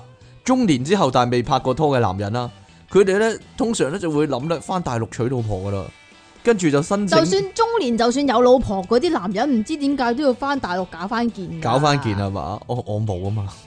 嗱，申請個大陸老婆落嚟之後咧，嗰、個咧大陸老婆咧就會同佢離婚噶啦，就係咁啦。嗱，明知咧，我唔明點解明知一定會係咁噶嘛。嚇！但系佢哋一定要咁做咯，吓即係咁系誒，嗰啲再上年紀，可能七啊幾歲嗰啲咧，就會覺得咁係威嘅。咁就威啊，嗯，威俾啲 friend 睇啊，係啊，啲 friend 死剩幾個， 七七七七八八咁樣，你講㗎咋，唔即關係我事啊拜山帶埋個老婆去啦， 威翻次啊我咁樣啊，出嘢傾講嗰啲嘢同即期立場冇關啊，笑我溝唔到女啊啦咁樣，係啊，類似啊一，路上香一路講咁啊，係啊。吓唔係，我就係諗依咧，家依家搞緊嗰件啊，正幾多啊？係咪啊啊咁樣啊，我就係諗緊啊，佢哋咧係咪咧，即係唔好講咁老啦，講四廿幾歲啦，真係四廿五六歲噶啦，即係總之你你依家 target on 四啊，你呢個年紀但係冇拍過拖嗰啲啊嘛，嗯係啊係啊冇溝過女，女都未掂過嗰啲啊嘛，咪就係咯，我就係諗緊啊，佢哋係咪望一望塊鏡咧，知道自己喺香港咧係死路一條啊？咁嗱，如果係咁，咁都知啦，大陸嗰個係都唔慌係貪你靚仔有型噶啦。咁定係佢哋覺得咧，大陸嗰有啲都好啊嘛，即係啊即係都試試過係有過啊嘛，即係你想到死嗰陣時，你唱下温兆倫嗰隻歌啊，從未試過擁有。咦，你你好少有喎、你撩我唱歌嘅，我真係哎呀， 唱晒出嚟。唔係唔係，定還是咧？有啲人咧妙想天開，即係咧覺得咧內地啲女人咧同香港嗰啲女人個口味唔同啊，嚇所以咧佢一翻到內地咧就好靚仔就啦，係啦，變即刻咗靚仔咗。會唔會咁諗咧？即係靚仔呢樣嘢嚟講係有客觀標準，準噶，係啦，普世價值嘅又係咪㗎？講真。唔係嘅咩？我唔知啊，可能有啲地方係中意甩頭髮嘅咧，或者有啲地方中意大肚腩，你點知啫？唔係㗎，各啊即花係入腳眼，其實有陣時有啲人又肥又其貌不揚，但係都好多女噶。有錢啊咯，因為啊除咗有錢之 外咧，就嚇係、咁你要知道佢哋做人又或者對人係咩態度咯。嗯，可能咧冇嘢啦，都係算啦。 講啊，乜嘢啊？講啊，個做人對人嗰啲態度同你相反咯，可能點樣啊？ 嗯好，咯，真係唔好係㗎好，人一個唔係咯。係點樣嗯通啊？常男人咧戰戰格格嗰啲咧，啲女咧唔知點解就會拉㗎。我唔怪得我冇女拉啦， 哎呀，唔怪得我冇女拉，原來我就爭咗呢樣嘢，原來就係爭咗呢四個字，就係戰戰格格呢啲啊。係嘛真係，咪有陣時咧啲女犯賤啊嘛，係咪啊？即係即係男嗰啲人唔壞，女人唔愛嗰啲係啊，啊，嗰啲花心嗰啲咧，係咪啊？哎呀，原來我就係衰呢份，哎呀， 我終於可以檢討到啦。吓，唔係啊！有陣時咧，見到啲男人咧五六十歲喎，但係咧個仔咧得幾歲大咧，但係嗰個確係啊啦，確定嗰個係仔啦，唔係孫啦嗱。係啦，我哋個心都會諗，我個心會諗啦，係因為即其個立場同我唔同啊嘛，係嘛我個心就會咁諗啦。唉，又係呢啲咁樣啊。又係又係呢啲，啊，跟住個心就會不其然諗啊，喂，你唔係要為講，老不尊吓，你唔係要講嗰次喺麥當勞咧，唔係唔係你我 你唔係講嗰次喺台灣面嗰度咩？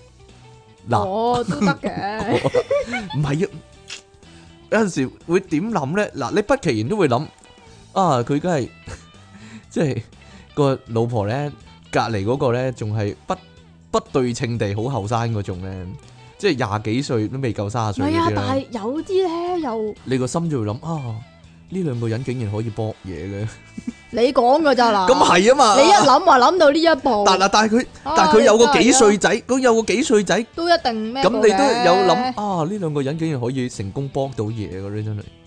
咁啊又或者嗰個係便宜老豆咧？個便宜老豆，咁佢又唔定還是個老豆有介意自己便宜咧？個阿伯有練氣功嗰啲啊？唔會知 點㗎？唔知啊。可以攞翻粒圓珠出嚟 啊！堅強啲嗰啲，我唔知道啊。哎呀，好難講嘅。唔係又或者咧，男人啊，你真係衰去啊！到中年咧，好明顯係中年啦，好明顯過咗四十歲啦。吓咁咧，佢佢溝學生妹啊，係啦，嗰啲仲恐怖咧，嗰啲仲恐怖啊咧。啊，咁樣講係咪好衰咧？呢個世界係有真愛嘅，但 點係呢樣啊？個唔係點啫，唔係點啫。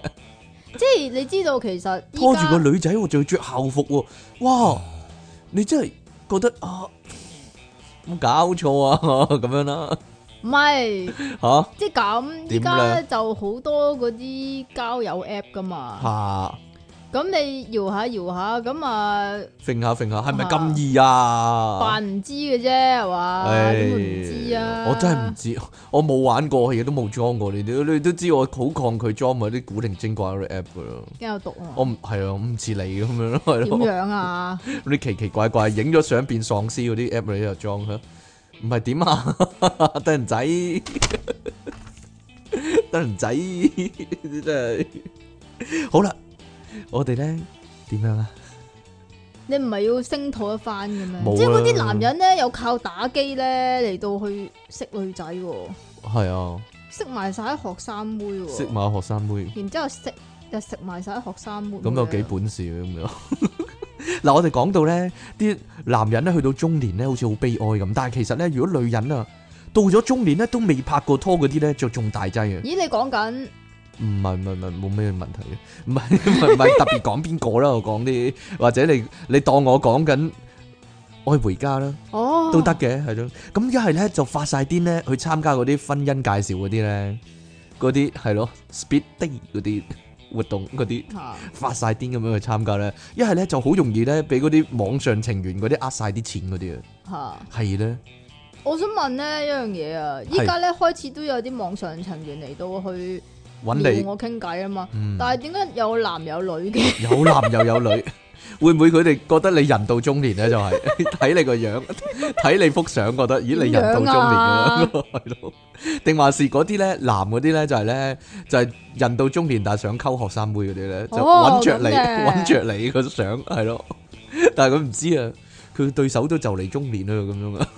佢自己個對手啊嘛，已經中年啊嘛，系啊系啊系啊系啊系啊系啊，喂喂喂，中年的手啊， 系啊，点解啊？男又啱，女又啱啊你？但系我諗女嗰啲唔係網上情緣嗰啲係啊，咪啊？係容易俾嗰啲外星人呃嗰啲啊，乜嘢啊？冇嘢啦， 你講緊乜嘢啊？係咯，佢哋以為你係嗰啲外星幾廿維度嗰啲外星人嗰啲啊，係咯。我冇哨牙咯。嗱，你又嚟啦，你又講講呢個啦，嗱呢個咧出體傾同即期嘅立場 係完全唔同噶，係啦，就 係咁啦。又或者咧，中年女人咧又係咧喺香港揾唔到對象啊，咁係咪又會翻大陸揾呢？我都覺得，會㗎。唔係我就覺得奇怪咯。嗱，其實咧你連但係咧，即係佢哋翻大陸揾咧，又好似冇乜嘢咁唔嘅係啦，我覺得真係有啲嘢噶嗯嗱喎。例如咧，嗱，你覺唔都係叫鴨，係你覺得即點係？嗰個係性質係一樣嘅。唔止嗱，其實咧，佢連嫁俾大陸人都忍受到啦。如果嗰個女人嗰、個中年婦女，咁不如喺香港揾個條件差少少嘅男仔冇咁嬲啦，係嘛？或者男人冇咁嬲啦，係嘛？即係個問題係，你有冇睇嗰啲片咧？喺大陸結婚一玩新娘嗰啲咧，佢隨時要俾十幾十個人揸一嘢噶嘛，有人做咩啫？咁你點 點過到呢一關咧？真係啊，揸到魚晒啦都。冇嘢啦，算啦。你唔明我講乜啊嘛？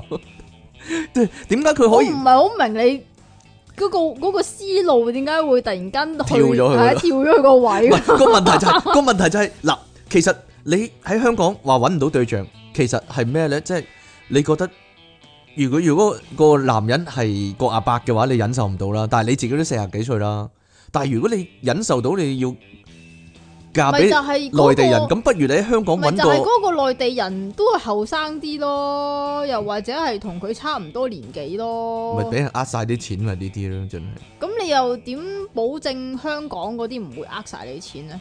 你又點保證香港嘅係真愛呢？唔知啊！但係起碼結婚嗰時唔使俾幾廿人，一人揸一嘢嗰啲 啊，係咯，揸你時晒。你始終都係要去翻嗰好個擔心呢件事。事，我就係係呀，你點解會無啦啦擔心呢樣嘢嘅呢我？成日睇嗰啲嗰啲鬧新房嗰啲片啊，唔係止呀㗎，要喺眾姊妹、眾兄弟面前乜嘢㗎？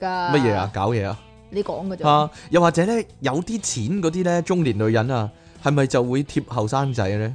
梗講係真，啦嗱，如果根據無記劇情咧，嗰、個咧一定係健身室嗰個教練嚟嘅，通常係郭正雄， 係咩？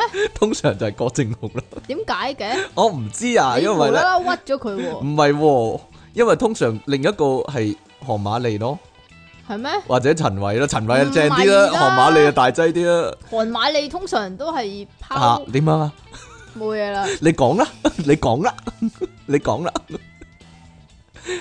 拋棄咗個仔，但係老咗又認翻個仔嗰啲啊，冇嘢哦啦，，算啦， 你講咗第二樣問題啦。 係啊，啊，冇嘢啦， 好啦，冇嘢啦。好啦，咁呢、個呢方面大家自己小心啲啦，好似講緊我自己咁樣啊。係啊，咪就係你咯，係啊係即啊，係你你依家就好似唔會點翻大陸咁樣樣啊，嗱，唔會咯，直頭係咯，但係咧你難保咧過多十幾年嗰陣就會啦嘛。係啦，哎，呀，你唔好講埋咁即嘢係咁啦。啊，點？啊？你咧好多時咧點啊？都會有啲女學生啊，有啲女學生係啊，係啊，有我有啲我有啲女學生嘅，但係嗰啲已經唔係學生妹啦嘛，係啊。哦冇嘢啦。你咪係就係嗰啲咯，四廿幾歲溝學生妹，打機溝學生妹嗰啲咯。我又冇打機打到賤咁，格。我又冇打機打到咁叻，可以溝學生妹。係啊係啊係啊，你唔食係啦雞啊嘛。系啦，傻咁咩？仲玩下咁嘢，係啊， 真係得人仔嚟嘅，真係。係啊係啊。好啦，係啊關於健康方面嘅問題啦，健康啊中年人咧係咪一定咧會狂買嗰啲咧健康產品嚟食啊？如果唔係咧，點會有咁多呢啲廣告咧？真係除咗健康產品之外咧，仲有保險啊。保險啊！呢、個我覺得你後生都要買嘅。其實 我講真，睇下你買乜嘢 咯，即係有啲咧係，即係我金牛座啊嘛，吓即係我好驚一樣嘢咧，就係會驚自己覺得買咗唔 care 唔抵啊，吓。然之後就會病啊。哦，唔係唔係唔係，我以為你會驚咧，即係買咗咧，其實咧如果自己瓜咗係益人啊嘛，呢個都係㗎，所以你就好唔高興啦。呢個都係啊， 你幾衰啊？你呢啲人 即係咩 買買啊健有兩種㗎嘛。人壽啊嘛，同買唔埋買唔係人壽，誒醫療係一種係叫做醫療，一種係叫危疾啊嘛。係啊係係係咁危疾嗰種咧，以我所知咧，就係有少少可以儲錢嘅成分係嘛？我唔係啊嘅，乜嘢醫療都有啊有機會可以儲錢唔係啊嘅，醫療嗰啲都有嘅都可以唔嘅。係醫療嗰啲就你就淨係醫嘅啫嘛啊，即係你就淨係好啦你當係咁先啦抌錢落去嘅啫嘛。跟住要 cam 翻啊嘛，如果有事嘅時候，係啊，即係我我就會覺得我我我有呢種心態，我覺得嗯你買咗你 care 唔到唔抵啊嘛，咁跟住就會自己整到唔知點解就病咗啦。你成日都病嘅冇乜所謂咯，我覺得。唔係啊咯，嗰啲係你要有入醫院有手術先 cam 噶嘛，係嘛？唔啊係你求其傷風感冒就去 cam 噶嘛。咁如果你入得醫院嗰啲都大大地啦啲病，咁咪唔咩咯？嗯你咪即係我唔係話咯，你成日排期嗰個手術都未做咧，即係挑翻啲懶筋出嚟嗰個手術啦，係咯。 你嗰個都未做啦，我嗰個乜嘢啊？開你個腦啊！係啊，睇下有啲咩啊 嘛。好啦，唔係啊，嗰啲咧，嗰啲健康產品嗰啲咧，佢咪賣好多廣告啦，又要補眼啦，又要補骨啦，又要補腎啦，又要補肝啦，又海狗丸嗰啲啦。講到我成日好驚一路睇，哇！乜一到咗中年咧，好似咧咁多嘢唔掂咁樣。你我咯，但係我又好掂喎，唔係唔係喂喂喂，講開呢度咧，講開呢度咧，我留意到一樣嘢，我可以喺度講講啊。點樣啊。你嗱記唔記得 Benz 嗰個廣告咧？吓佢咪佢咪打野戰嘅啊，跟住咪有啲女嘅，跟住食咗海狗丸個頭髮掉啊啊咁樣啊！！嗰個廣告咧最尾結局嗰度咧係有老分噶嘛，大家記唔記得先？係啊，即係啊，佢哋好勁，我哋冇彈藥啦，咁樣跟住佢食咗噶嘛，係啊跟住最尾係有魯芬噶嘛。係啊但係咧，自從魯芬唔唔喺度之後咧，嗰嗰一幕 cut 咗咯。得啦，你講過我啦講到咧 冇咗魯芬啦，而家 係咯，大家留意下係咯。哎呀，真係可惜，哎真係可惜，係啦嗰幕好好笑，我覺得。不過算啦，係。咁你依家有食開啲乜嘢嘢咧？我食開葡萄糖胺嗰啲關節嗰啲啊，但我關節本身唔係幾好，同中年冇關咯。 我我係廿幾歲已經唔係幾好啦， 係啊，未老先衰啊！未老先衰。呢唔啲係啊，我細個已經有風濕關節炎，我唔知點解啊，可能係遺傳有關，係啦，唔係遺傳啦，你自己個人嘅問題。個人嘅問題係題。嘛？嗱，唔係啊，即乜係嘢啊咧，你阿爸咧，我唔阿知爸有食開啲咩啊？唔係啊，你阿媽有冇懟你食啲維他命嗰啲噶？冇啊，但係我自己有買啊，健身啊嘛， 係咯，唔係，即係如果你唔健身嘅話，你唔關健身事嘅話，都冇啊嘅冇啊。冇啊冇關噶，因為咧，你阿媽其實懟你食好多呢維他唔命係，啊由細到大都係咁樣樣嚇啊。呢無啦啦又叫我，哎呀食啲維他命 C 啦，食啲鈣片啦，咁樣樣。哎誒，因為見你面青口唇白咁，成日都，嘿呀，類似啦，咁但係有陣時又好似食咗又好啲咁嘅樣。你食咗好啲啊！你真係人到中年啊！你唔係 你阿爸， 你你哎做乜鬼嘢？有陣時係要食㗎。係啊，你阿即係爸有冇譬食啊？有冇食嗰啲卡士蘭嗰啲啊？如？唔係卡士蘭、啊。係乜嘢啊？唔記 得啦，保健嘢嗰啲，咦呀，唔記得啦。前排又有食嗰啲蜂膠。嗰啲蜂膠啊，係 同埋係咯。唔係，通常我阿媽食多啲嘅，因為鼻敏感啊嘛。哦，你哋成屋都鼻敏感，你真係嗱嗱嗰啲中年嗰啲女人咧，但係你阿媽冇啦，我阿媽都冇啦，就會咧成日咧走去做嗰啲醫學美容嗰啲啊，係咧，但係你你睇新聞睇得多嘛，但係我個人因為比較衰啊，因為有陣時咧睇到啲女人咧去做呢啲等先，等先，你講嗰啲做醫學美容係泛指微整形嗰種啦，定還是只不過係去做下 facial 嗰一種啊？梗係唔係啦，因為有換血嗰啲咧，嚇或者打肉毒桿菌嗰啲咧，即啊我係打 Botox 嗰啲，係咯即算叫微整形咯。哦，或者佢換血嗰啲又話抽咗血出嚟又整整佢，跟住又注翻入去嗰啲咧，咁樣咧，我我有陣時個人比較衰啲，我我會諗啊，哦但係你本身個人唔靚咧，你做咗呢啲都唔會靚咗噶嘛，冇嘢啦，算啦，咁嗰啲人會 sell 你噶嘛？ 嗰啲人會 sell 你嗱，因為好離奇啦，因為近來睇嗰啲新聞咧，佢啲嗰啲女人仲要咧特登翻去大陸做呢啲喎，即係又或者咧，佢會叫個大陸嗰個醫生落嚟幫佢打呢啲針嗰啲咧，佢佢擺明嫌命長啦，係嘛？ 講真，誒， 定即係聽得呢有啲古仔少咧，真係好奇怪真係。有啲中年人係唔知點解咧會做啲冒險嘅唔嘢係啊？佢哋會投共噶嘛？即係唔知點解覺得祖國好偉大啊？係嘛？好正啊，上面啲係啊！嘢。上面啲嘢好正啊！哦，唔知點解每個禮拜都要返一返去上深圳啊！哦死嗰啲咪呢啲咯，講真，死嗰啲咪呢你啲講咯，㗎咋 係啊嘛。唔好關我事。嗱嗱嗱嗱，去健身室嗰陣時咧，我因為我我你咁快嘅，係我唔你講完㗎啦咩？我講完啦， 係啊，唔係啊，即係有啲、你講話中年嗰啲去做美容嗰啲咧，嚇又或者係做 gel 甲嗰啲咧，嚇嚇嚇嗰啲咪好好賺咯，冇嘢啦算啦。嗰啲好好賺啊，咁嗰啲梗係好賺啦，但係講真啦，女人錢本身就好好賺噶啦，係啊，你即係冇嗰樣搞嗰樣啊嘛，你明唔明啊？唔知點解隻甲咧又要即係雙砌水圖案晶啊，砌圖案，但係呢啲咧後生嗰啲女人都好多噶，咪白痴咯。咁都同中年 係咪中年都會做咧？總之女人就係好多呢啲咁嘢啦，係啊，女人。好煩啊嘛。係啊，同埋啲女人染髮嗰啲都好煩。哎呀， 嗱，你自己做嗰啲就唔煩，人哋做嗰啲就好煩，你真男係。人唔染髮㗎，我冇染髮啦，你冇染啫嘛，你唔哦係啊係代表所有男人 啊嘛。乜咁煩啊？咁樣噶嘛？喂喂喂，去健身室嗰陣時咧，對我啊咪啊，唔該。會見到嗰啲咧五十歲以上嗰啲男人啊啦，就會霸住部機咧你，點知佢五十歲以上啫？睇樣都知啦。唔係㗎，其實咧，我發覺未老先呢衰，好多都係未老先衰樣㗎。我呢你依家睇我， 我睇我個樣，我有冇有冇衰樣啊？有冇未老先衰樣啊？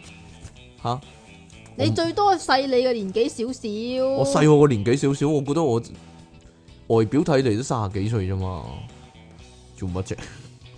卅頭，直頭卅頭啊，係啊，係咁點啊？冇嘢啦，講沙下。頭啊？咁我咧卅頭吓你啊， 你未出世啊，直頭吓係啦。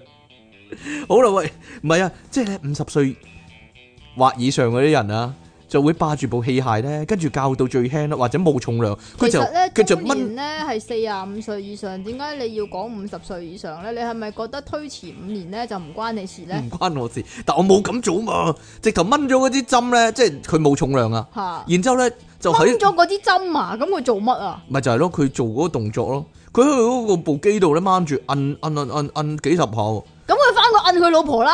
我唔知道，跟住佢佢覺得自己做咗做咗好多運動咁樣咯，我我真係唔知佢想點，因為咁樣係練唔到任何嘢噶嘛。嗱，其實咧咁樣咧，同佢去公園仔咧嗰啲俾老人家用嗰啲嘢咧，掹下掹下嗰啲啊嘛係啦係冇。冇分別噶嘛，因為佢冇重量啊嘛。咁佢翻屋企沖廁所都一樣嘅啫，沖沖廁所仲大重力啲啊！講真，係嘛？係啊，佢咁一定要嗰啲上面水箱嗰啲喎，咪翻過嚟就咪就係咯。你你使鬼去健身室咩？如果係咁，係啊。同埋咧，中老年人咧，中老年人喺呢個健身室咧，最中意咧係咩咧？就係霸住個跑步機啊！嚇。通常咧落到健身室咧，係幾乎步步跑步機咧都有個阿伯啊或者大媽咧喺度用緊嘅。講真，我有啲感覺係好似咧去咗倉賣倉鼠嗰啲鋪頭啊，即係賣倉鼠嗰啲鋪頭 喺度跑緊啊啊！啊我講真噶， 就係咁啦。又或者呢啲人咧會喺健身室嗰度行嚟行去啊，但唔係做運動嘅，咁做咩噶？跟住行行下咧，佢行行去咯，穿梭於每部機之間，跟住行行下咧就會坐咗喺咧一部冇未有人用嘅機嗰度，跟住就唔喐噶啦，就塌咗喺度。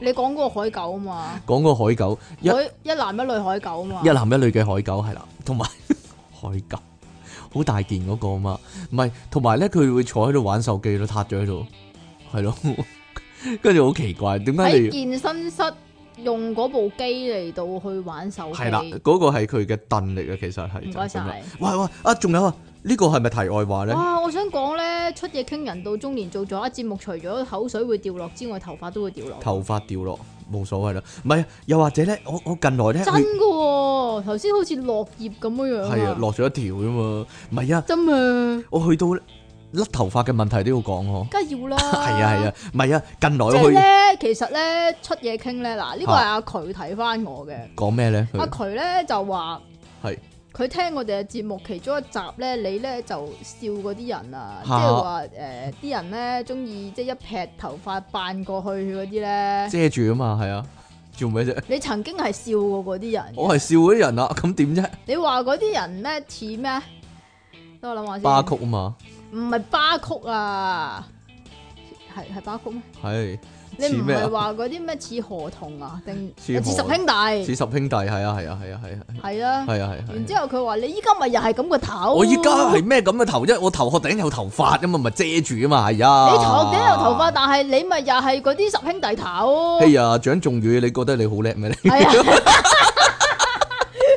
誒哎寫個劇本攞獎好叻咩？你哎呀我講話我啦，哎呀，你衰到 嘔啊！死人頭啊！你你衰到嘔啊！即係咁，你你好多頭髮啊，蔣仲宇啊！ 啊戴翻頂帽先啦，哎呀笑即係咁，即咩係咁啊？出嘢傾咧，即係點解會無啦啦要咁樣整個頭咧？就係話說佢本來分界啊滑嘛，雪啊，係點啊？佢本來分界啊嘛。啊咁但係咧，我咧睇住佢條界咧，越分越界啊！條界咧已好分越似界啊！好似紅海咁樣分開咗啊！直頭係啊係啊係啊，黐線！哇！真係根本冇嚇啲咁死人嘅事。有我啊！然之後我依家再嗰個分，翻條界都冇問題真係係啊！你依家分啦，依家冇梳點分啫，你有啊！你不嬲都袋住把梳，我幫你分啦，係啊我分翻遲佢啲啊！分翻俾你睇你啊！一低啦，跟住咧，然咩之啊後咧出嘢傾咧，就喺度打啊死啦！死你個頭啊！低哇，條能啊！界真係越嚟越界喎，點算咧？咁於是乎咧，即係非常之好人嘅即其嚟用神咧，就嚇介紹咗我不嬲都剪開頭髮嗰個姐姐俾佢啊！嚇，跟住佢依家先至可以得以回復呢個不嬲都咁多頭髮，講真懶過多頭髮係啦，啊你你啊，同阿郭富城差唔多咁多頭髮。你係咪低能㗎？系啊嘛， 嘿呀，唔系啊，嗰呢個女人都會噶甩頭髮嘅問題。係嘛？講真係啦，有陣時啊女咧人，好似話要生完仔咧，就會甩跟住頭髮會甩頭髮哎呀，咁慘咁大犧牲啊！但係所以啲大肚婆先至剪短頭髮啊嘛。有陣時咧，就係喺街咧見到啲女人咧，一有啲年紀嗰啲咧，就係又係有條界分得越嚟越開咁樣 啊，唔係女人就仲大鑊嘅，因為女人誒佢哋紮邊咧，扎邊紮邊然之後，如果去到嗰啲年紀又會甩頭髮嘅話咧，就好似清裝人咁樣嗯，會唔會係咁啊？點啊？破年出走那天，我決定扎邊。咦，你冇聽過呢首歌啊？ 算啦。你咩年代㗎，先生？系咪太極噶呢首？ 好啦，你冇聽過啊？你你嗰仲啲話你咩？仲話夾 band 啊？你你你嗰啲咩你仲話夾 band 啊？係啊，咩夢劇院嗰啲夢啊劇你院唔嗰係啊， 我嗰啲唔啲係啊咩 CD 係 Voice 唔係嗰唔啲啊係，CD 係 Voice 嘛浮世繪啊！浮世繪哇，啊，好驚 啊！依家聽緊呢個節目啲人全部唔知我哋講乜啊！ 凡風啊，凡風小島嗰啲啊，咩你？哇，好驚啊！可唔可以唱翻一首浮世繪嘅歌嚟聽啊？唔唔得啦，唔得啦，唔好意思啊，Radix 都仲我得。係我覺得陳德章已經 係已經係好極限嚟㗎啊犀利啊喎。啦， 唔得啦，算啦。好啦，喂，唔係啊，我我講翻嗰個先，係係健身室奇遇記，嚇啊你唔講你頭髮啦？講完啦。啊講完啊啦，我近來咁咧，少嘅啫咩？我近來去健身室咧，成日遇到一個咧，應該啊係啊，啲頭髮真係好少嘅。有四十幾五十歲嗰啲男你人做啊，咩 ignore 我啊？就係佢咧，哎呀， 我我睇你幾時開始甩啊，即係。又又染頭髮又剩啦，睇你幾時死啊啊你！係啦，佢咧嗰個男人咧嘅特徵就係咁啊，佢做推胸嗰陣時咧，佢每做一下咧就會啊咁大喝一聲啊係要咁㗎嘛佢推一下嗌一聲，唔係要咁嘅咩？你都係咁噶啦，梗唔係啦你成呻吟，啊成好間似屙健屎咁啊！成間健身室靜英英嘅，得佢喺度嗌嘅咋，舉一下嗌一下咁啊啊咁樣，哇！我我我我好想笑嘅，但係咧我又你咪笑咯指住佢忍住嚟冇笑笑，咯梗唔會啦。點解啊？費事佢有意外啦， 又又又笑咁點算咧？我問下阿費迪雲先，你你你舉嘢嗰時會唔會嗌啊嗌一下舉一下啊？你你下次話俾我聽啊，阿阿費生係咯，我覺得佢會好似屙屎咁，佢好似屙屎咁，唔知道咧。如果我哇咁樣谷唔好啊，唔好㗎，小長氣啊，跟住係咧，唔係呢個都係中年問題啊，小長氣就係小長氣啦，係咁嘅咩？好似係啊，所以阿陳大咪有 咯，阿阿鬼古王又有，哦你講㗎咋？ 兩位人係氣。啊自己嚟報道啊， 自己嚟報道關於你哋醫醫治小腸氣嘅情況嘅事。點解中年會小長氣嘅？你問下阿爸有冇啊？梗冇啦唔係嗰嗰日咧，我睇無記咧嚇新人透視嗰啲咧，啊又係講呢個問題啊！嚇哇係，點㗎？幾恐怖啊！你要小心啲啦，個腹部嗰度咧，谷咗一粒嘢出嚟，嗰、個係腸嚟嘅，你要小心啲突啦。破咗個突破咗個肚皮啊，係咯，好核點突。解啊？有人話佢個個個腹部嘅壓力太大啊，就係嗰啲人咧，誒、佢一一係咧就係便秘嗰啲人。嚇吓，一係咧谷谷親啊，谷咗出嚟；一係咧就係跟住佢佢舉重舉得太大力咧，哎呀，你小心啲啦。我就係喺度唔敢舉咁大力啊！以後哎呀係咯，好驚啊！哎呀，我想問一樣嘢啊係你問啦，舉重嗰陣時咧，會唔會太大力咧？唔小心賴咗噶？唔會啩？唔會啊？點會啊？嗰個人有啲問題，如果係咁嘅話，係咯 吓，喂喂喂，唔係啊，定咁人到中年啊嘛，係，啊，定還是咁人比較弱啲啊嘛，嗰方面？係咯，老年先會有，中年都未有嘅，未有呢個問題嘅。定係咧過咗中年咧，啲人咧有啲人會去做啲好驚人嗰啲嘢咧，例如跳江落山嗰啲，或者滑翔機嗰啲咧，跳笨豬跳嗰啲，笨笨豬 jump 嗰啲咧。你想唔想啊？我唔想啊，但係有啲人會想噶嘛。最近澳門都跳到噶啦，但係佢覺得即係咪覺得即係反正過咗大半世咧，死咪死咯嗰啲心態啊！我真係好諗， 我真係好驚呢啲係咯。好驚邊啲啊？突然間有個 friend 話：，哎，我去咗跳降落傘嗰啲啦，冇嘢啦，算。你有冇諗過跳啊？梗係有啦，係啦，，你趁未中年好跳啊你。啊即係係咯點啊？我唔快啲知死啊？係咪你咁啊？係咯，唔睇你都趁未到中年死你咗比就較算啦，你比較孱弱啲，可能 跳唔到啊。之後係啦，又或者咧嗰啲啊四五十歲咧，我諗啲都係呢個心態啊，就係四五十歲咧先至開始諗個拓創業嗰啲啊，即係咧，唔得嘅咩？咪咁四五十歲儲到筆錢唔創係啦業咁啊，就可能驚自己成世都係打工啦，或者成世一事無成嗰啲咧，就係、不過呢啲通常係俾人呃嗰啲咯，係咁嘅咩？我唔知道咧。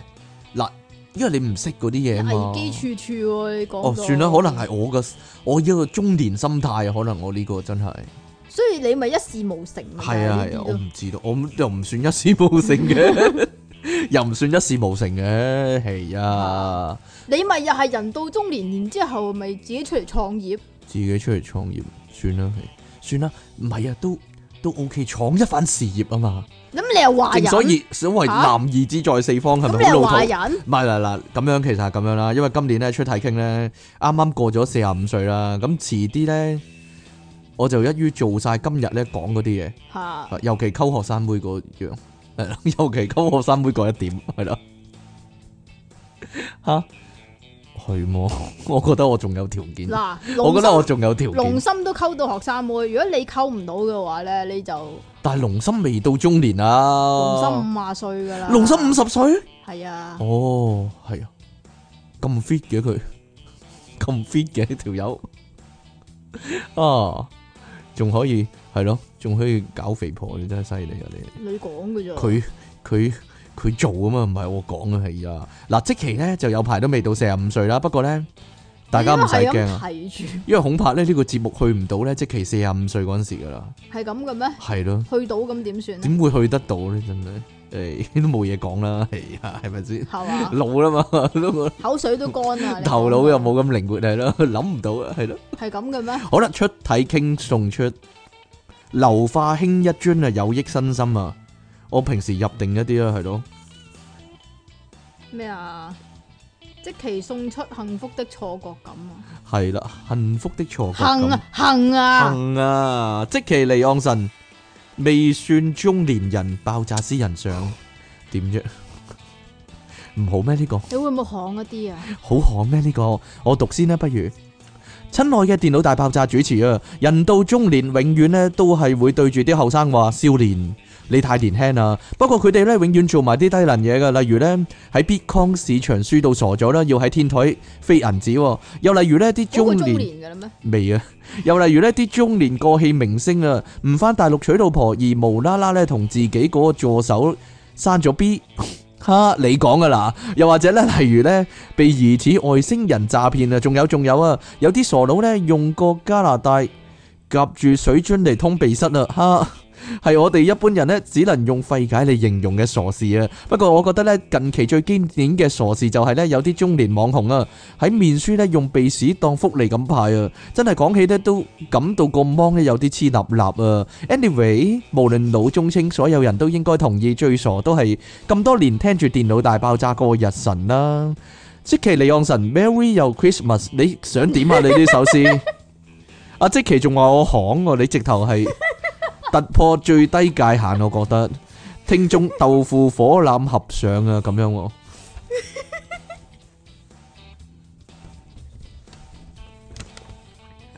想點咧？你真係即係點都要撩條絲嚟噶嘛？ 係啦。兩哎呀，兩位節目主持人，你哋好啊！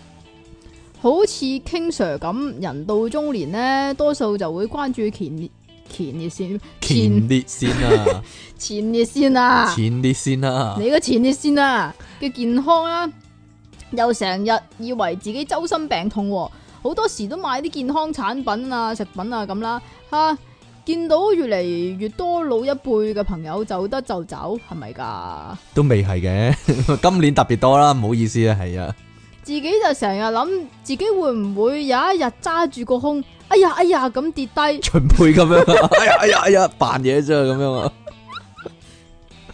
然之後有樽藥丸響個袋口度跌落地下散開咗，然之後自己好辛苦咁樣爬下爬下爬去坑渠邊執翻唯一粒一粒嗰粒救命丸，點知手指掂到嗰一刻粒丸俾老鼠食咗，全劇完吓，你寫緊 TVB 啲劇啊你，鹹濕出體傾，婦科病特徵，流足一公升，高蛋白乳清，做尖嗰時成日自拍嘅費迪宏相， 你讀呢個，我讀呢個，點解啊？因為呢個比較長一啲，啊阿費迪宏已經已經放棄自己，已經放棄係咯，放棄掩飾身份啦，佢已經。Dear King and Leon 神啊，主持好啊，聖誕節快樂啊！人到中年嘅傻事呢，之前有個從事地產嘅中年富婆被網騙啊，見都未見過呢，就呃咗佢一點八億啦，係人到中年傻定係芳心寂寞到傻咗呢？唔係啊，係點解會有咁多錢嘅？系啦，咁蠢又點做地產大亨噶？另一個中年傻咩啊？一定要講啊，用好多部電傻話咩啊？傻咩啦？用電用好多部電話玩 Pokemon Go 嘅大叔啊，到底平佢平時呢係咪揸的士定真心為咗個 game 買咁多部電話呢？到底佢以前有冇鬧過啲仔女唔准打機呢？作為一個咁熱誠嘅精靈訓練員返港啊，唔知佢認為訓練員嘅最高成就係啲咩呢？哈哈哈哈哈！其實我媽媽同啲親戚都好傻嘅，成日去嗰啲呢好平嘅大陸團旅行啊。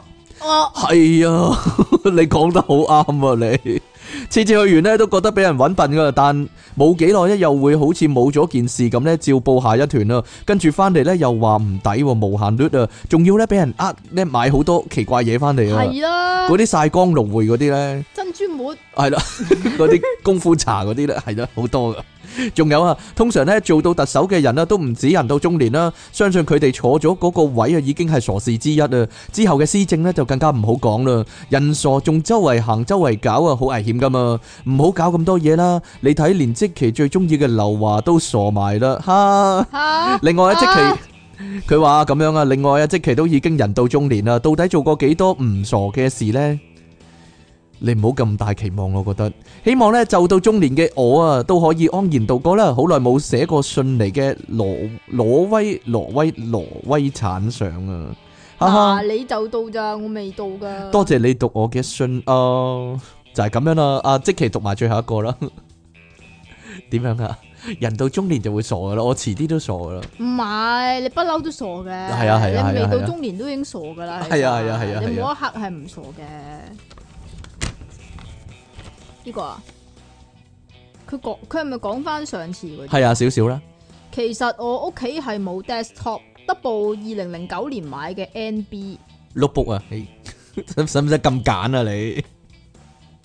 如果你講 NB 嘅話，我會配個 A 上去冇嘢啦啊每次開電腦要等三至五分鐘先至 log in 到，log in 後要等大約十分鐘先至温得順，唔叻哇！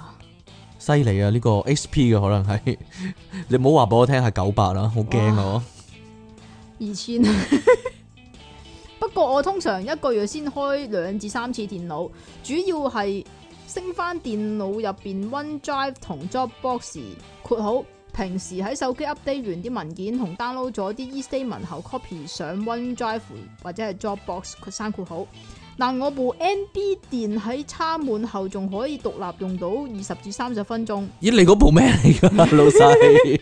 唉，個電唔拉柴喎，好嘢喎係咧，真係神奇啊！利申做 I T 括弧唔係買衫嗰間，呢個係 Patrick 係啊，澳洲 Patrick，我哋澳洲嘅聽眾啊，係咯。啊，但係佢話佢有，佢話佢集集都有聽電腦大爆炸嘅，係咧，你真係你真係人到中年 啊！你真係大劑啊！唔係喎，我突然間驚覺一樣嘢啊中！年人先聽噶，係啦，我哋呢個節目其實個取向係咩咧？嗱，我開頭咧係諗咧，誒、做咪中年人做咪中年人聽咯，呢、個真係大劑啊！我開頭仲諗呢個節目係比較青春後學生妹聽咁啊，青春活力嗰啲添，學生妹唔理你啦，真係大鑊啦！原來原來我到依家先驚覺，原來呢一直以嚟咧呢個節目咧係中年人作為呢個目標聽眾嘅，嚇係咧，中年人天堂可能係啦，因為我哋成日講埋啲咧我哋細個嗰陣時啲嘢咧，嚇，咪依家如你果講嗰啲咩小島繁風嗰啲咪咪中唔年人咯係啊，，即係喺張台度捽擦膠碎嗰啲啊。唔係依家仲出緊㗎，依家仲追緊啊，同埋依家啲僆仔都繼續講啊，細路你老豆生得啦花得啦柳咁樣喎，得啦係咯，一得啦樣嘅啫。好啦，所以即咧係冇你你食飯撈唔撈屎嗰啲啊，冇錯啦，就係準想答講 yes 定 no 啊嘛，嘛所以咧冇所謂噶，最緊要咧就係咧點樣咧心態年輕啊，知唔知啊各你老位？啦，我個心態好年輕啊嘛，係咯，我年輕到點咧？點啊？可以溝學生妹，係啊係啊，係啊係最好戴眼鏡嘅，唔係啊，該，係啊，好啦係啊，就係咁樣啦。咁我哋咧下次節目時間再見咯喎，拜拜。